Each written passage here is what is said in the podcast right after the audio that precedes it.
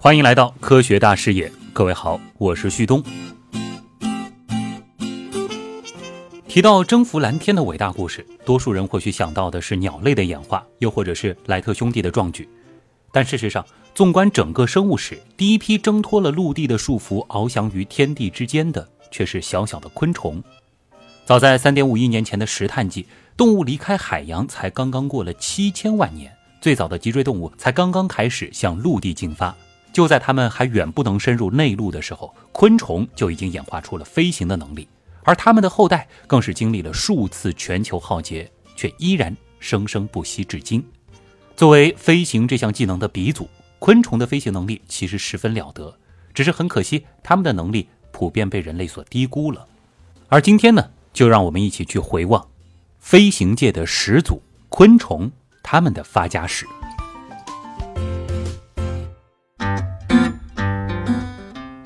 首先呢，我们得花一点时间来聊一聊昆虫的起源。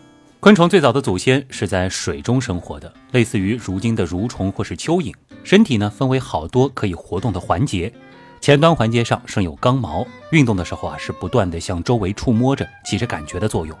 这种身躯构造简单的蠕虫形状的动物，便被认为是如今的环节动物、钩足动物以及节肢动物的共同祖先，当然也是昆虫的始祖了。后来啊，这批动物的后代率先登上了陆地的舞台。为了适应陆地的生活，它们的身体构造发生了巨大的变化，由原来的较多的环形体节及腹肢，演变成了具有头、胸、腹三大段的体态。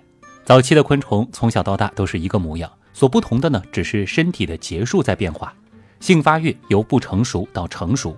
那个时候，在它们的躯体上是并没有明显的可以用来飞翔的翅，原来的多条腹足呢，也还没有完全退化。后来啊，有些种类的腹足演化成了用来跳跃的器官，有些种类呢还保持着原来的体态。比如说，现今被列为无翅亚纲中的弹尾目、圆尾目以及双尾目的昆虫。所以我们要说，昆虫最初是没有翅膀的，这从泥盆纪当中找到的月尾虫化石也可以证明。那么确凿无疑的有翅昆虫化石呢，最早是出现在了石炭纪，这也是目前被广泛接受的飞行昆虫开始飞行的时间。可惜的是啊，由于没有找到无翅昆虫和有翅昆虫之间的过渡类型，我们甚至还无法回答一些最基本的问题，比如说到底是什么样的结构最终演化成了翅？这个结构在飞行之前起的是什么样的功能？还有就是昆虫的飞行能力到底出现了几次？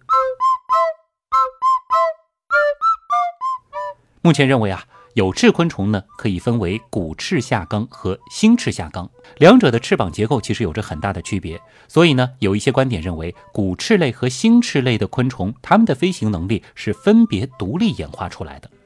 后来的脊椎动物为了飞行都付出了沉重的代价，至少有一对前肢被占用或改造，比如说鸟，又比如说翼龙或是蝙蝠。但是昆虫的翅膀却完完全全是从无到有的。为什么那么说呢？因为在无翅昆虫身上其实找不到对应翅的结构。那昆虫的翅膀到底是从何而来的呢？人们曾经认为翅起源于昆虫胸部的腹肢，然而它们的结构相差太大。基因研究呢也证明两者并不同源。那关于昆虫翅膀起源的其他观点还包括胸部背板起源说、胸部侧叶起源说以及气管鳃起源说等等的假说。目前认为相对比较靠谱的呢是最后一个气管鳃起源说。昆虫的翅并非是像机翼那样是固定的平板，而是通过关节和身体连接。在肌肉的控制下，可以做出复杂的展翅、扑翼、收叠动作，所以呢，很难用体表外骨骼啊，无论是背板还是侧叶的延伸变形来解释。而目前接受度比较高的理论，则是有翅昆虫的祖先是经历了某个水生阶段，在水中呼吸的气管鳃最终是演变成了翅。而现存最古老的有翅昆虫浮游目和蜻蜓目都有水生的翅虫，在它们身上呢，或许可以找到一些线索。某种程度上来说，昆虫并不是从陆地飞向了天空，而是从水中直接飞向了天空。最早一批的飞行者，如今呢被认为是浮游的近亲，他们的后代如今依然是十分容易看见。如果说你在春天去溪水边漫步，就有可能看见它们成群结队的在水面乘风滑行。待到时机成熟，浮游们呢便集体的翩然而起，在空中交配，旋即又坠落回水面。浮游一生的大部分时间在溪水当中啃食水藻，到了暮春时节，它们便会在一个约定的时间集体羽化，长出翅膀，在空中交配，完成它们的重生大事儿。在这些水生昆虫的体表延伸出了一些丝状或者是片状的结构，具有很大的表面积，内部是充满着气管，可以吸收水中的溶解氧，排放二氧化碳。这种次生的鳃状器官呢，被称为气管鳃。气管鳃由肌肉控制，可以灵活的摆动，提高气体交换效率。许多石炭纪有翅昆虫的痔虫腹部啊，都发现了类似气管鳃的附属结构，似乎呢也印证了这个假说。对于浮游痔虫的解剖，也可以发现，它们腹部的外鳃拥有一套完善的肌肉、神经、气管系统，可以在神经的控制下运动。但是呢，到目前为止，无论是现存种或是化石种，都还没有发现胸部生有气管鳃的水生昆虫。而这个理论呢，还必须回答其他的一些疑问：到底是什么推动了从气管鳃到翅的转变？在飞行真正出现之前，这个过渡状态的器官，它又是做什么用的呢？当然，现在依然只能猜测，比如说滑翔，又或者是体温的调节。气管鳃起源说的核心是水生痔虫，它们呢既不会从树冠上跳跃滑翔，也没有办法吸收或者是散发热量。气管鳃可能是负责划水游动，但考虑到昆虫的体型、水面张力的影响，以及水下推进和空气推进的巨大差异，所以很难想象它们像飞鱼那样跃出水面，最终获得飞行的能力。当然，还有一种有趣的可能，一些早期昆虫可能生活在水面上，把尚未成型的翅当作风帆，借助风力漂游。这种情况呢，在一种现代的石蝇身上也得到了印证。它们的翅很短，无法飞行，但它们会根据风向和风力来调整翅的开合和角度，在水面上滑行，有点像帆船。不过，无论哪种假说最终被证实，毋庸置疑的是，在石炭纪，昆虫最终飞上了天空。地球迎来了第一批翱翔者。当然，我们也不难看出，早期的昆虫通常只能够短暂的挣脱地球引力的束缚，距离自由翱翔还差得很远。大约在二点九亿年前的晚石炭时，昆虫是迎来了一波大繁盛。在这段时间内，许多不同形状的昆虫相继出现，但大多数种类属于渐进变态的不完全变态类型。那这一时期又发生了什么，最终导致了昆虫的空前繁荣呢？这与当时的自然环境或许有着极为密切的关系。在多种复杂的环境当中，又与植物的关系最为密切。毕竟当时大多数种类的昆虫，它们主要是以植物为食。石炭纪的气候温暖湿润，有利于植物的生长。随着陆地面积的扩大，陆生植物也从滨海地带向大陆内部延伸，并得到了空前发展，形成了大规模的森林和沼泽，这给煤炭的形成提供了有利条件。所以呢，石炭纪也成为了历史时期最重要的成煤期之一。而以上这些呢，又为植食性昆虫提供了生存和加速繁衍的良机。但这些优越的生存环境并不十分平静。植食昆虫与植食性的大动物之间，还有以昆虫为食的其他动物之间，是展开了一场生与死的激烈竞争。即使是体型小、貌不惊人的昆虫，也不例外。这样一来呢，对于更高超飞行技能的需求，或许也就是自然而然的事情了。这个时候呢，地球上是迎来了一个巨虫时代。茂密的森林带来了极高的大气含氧量。与现在的百分之二十一的含氧量相比，那个时候大气当中的含氧量要高于百分之三十。额外的氧气使得昆虫每次呼吸的时候都能够得到更多的能量，从而维持它们的庞大身形。不过呢，那个时候的飞虫体型比较笨重，虽然翅膀够大，但飞行的时候双翅拍动得很慢。而有的时候呢，它们会张开翅膀在空中滑翔。比较具有代表性的物种就是巨脉蜻蜓了。虽然外观上这种蜻蜓和如今的蜻蜓并没有太大的区别，但是它们的翼展大约可以达到七十厘米以上，这算得上是当时的空中巨无霸了。顺便说一下啊，当时块头巨大的还不仅仅是昆虫，比如说在地面上还出现了体长可以达到三米的巨型马鹿啊，这是一种长得像巨大蜈蚣的节肢动物。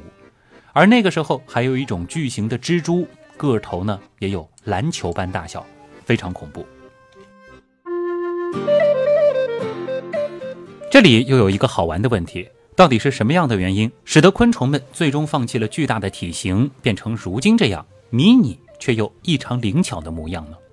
答案呢，或许依然和环境有关。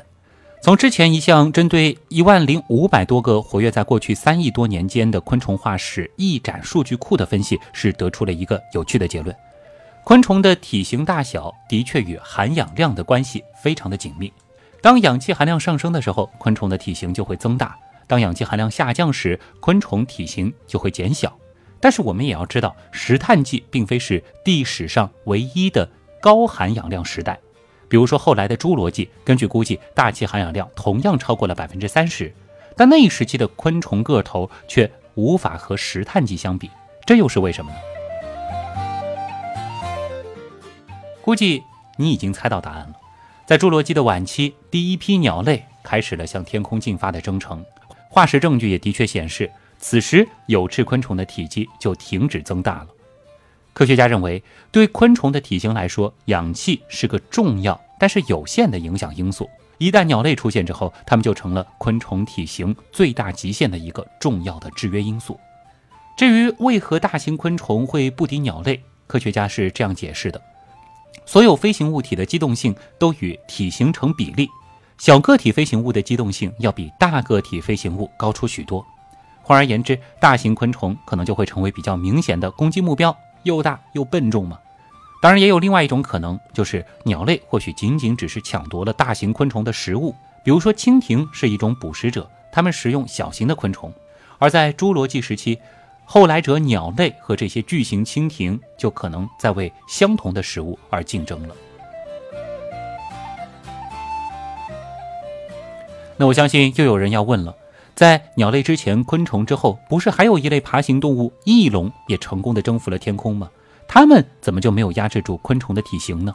我们要说啊，虽然许多翼龙都被认为是以昆虫为食，但或许是翼龙的飞行技术没有鸟类那么的敏捷，所以大块头的昆虫依然能够保住它们的生态位。根据推测，如果没有鸟类，现今昆虫的体型应该会更加庞大。根据现有的氧气水平，最大昆虫的体型呢，可能是现有数据的三倍。不过这也并不意味着现今所有昆虫的体积都会增加两倍。但是昆虫的生长极限会得到提高，大型昆虫呢也就有可能出现了。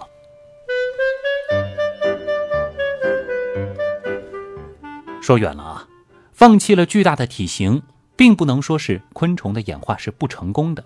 即使抛开它们极强的适应性和繁殖能力不谈，单看它们所表现出来的飞行技巧，那也绝对是如今生物界的翘楚。而这一切，或许又是小个子所带来的优势了。这一点啊，相信只要你观察过蜜蜂、注视过蜻蜓，或是追打过苍蝇，就一定深有体会。单就翅膀和身体的比例而言，在会飞的动物当中，昆虫的翅膀呢挺迷你的，但是它们却有着惊人的翅膀振动速度。这一点啊。远非翼龙、鸟类、蝙蝠之流所能比拟，它们的振翅频率高的惊人，蚊子、胡蜂、苍蝇那样烦人的嗡嗡声也是由此而来。在观察昆虫的飞行之后，科学家们发现，不同种类的昆虫振动翅膀的频率也各不相同，而且相差极大。比如说，双翅类、膜翅类和鞘翅类的昆虫，翅膀振动的频率极高。研究人员利用连续快速摄影机和高速电影拍摄机等仪器。把它们飞行时的动作拍摄下来，分析之后呢，是发现了许多意想不到的情况。蝗虫每秒钟能够震动翅膀十八次，这在昆虫当中绝对属于慢的，但这也要比鸟类拍动双翼的速度高得多。其他的昆虫，它们的振翅速度就更加了得了，比如雄蜂每秒能够振翅一百一十次，普通的苍蝇每秒可以达到一百八十次，蜜蜂更是达到了二百三十六次。金龟子每秒能够振动翅膀五百八十七次，还有一种非常小型的昆虫文瑞，它们振动翅膀的频率竟然是达到了每秒七百到一千次，这真的是一种不可思议的超高速度。要知道，我们把油门踩到底，汽车发动机的转速也不过是每秒几千转而已。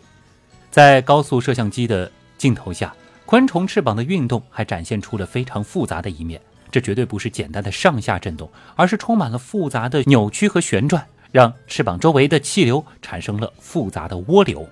从空气动力学的角度来说，这让翅膀周围的气流产生了复杂的涡流。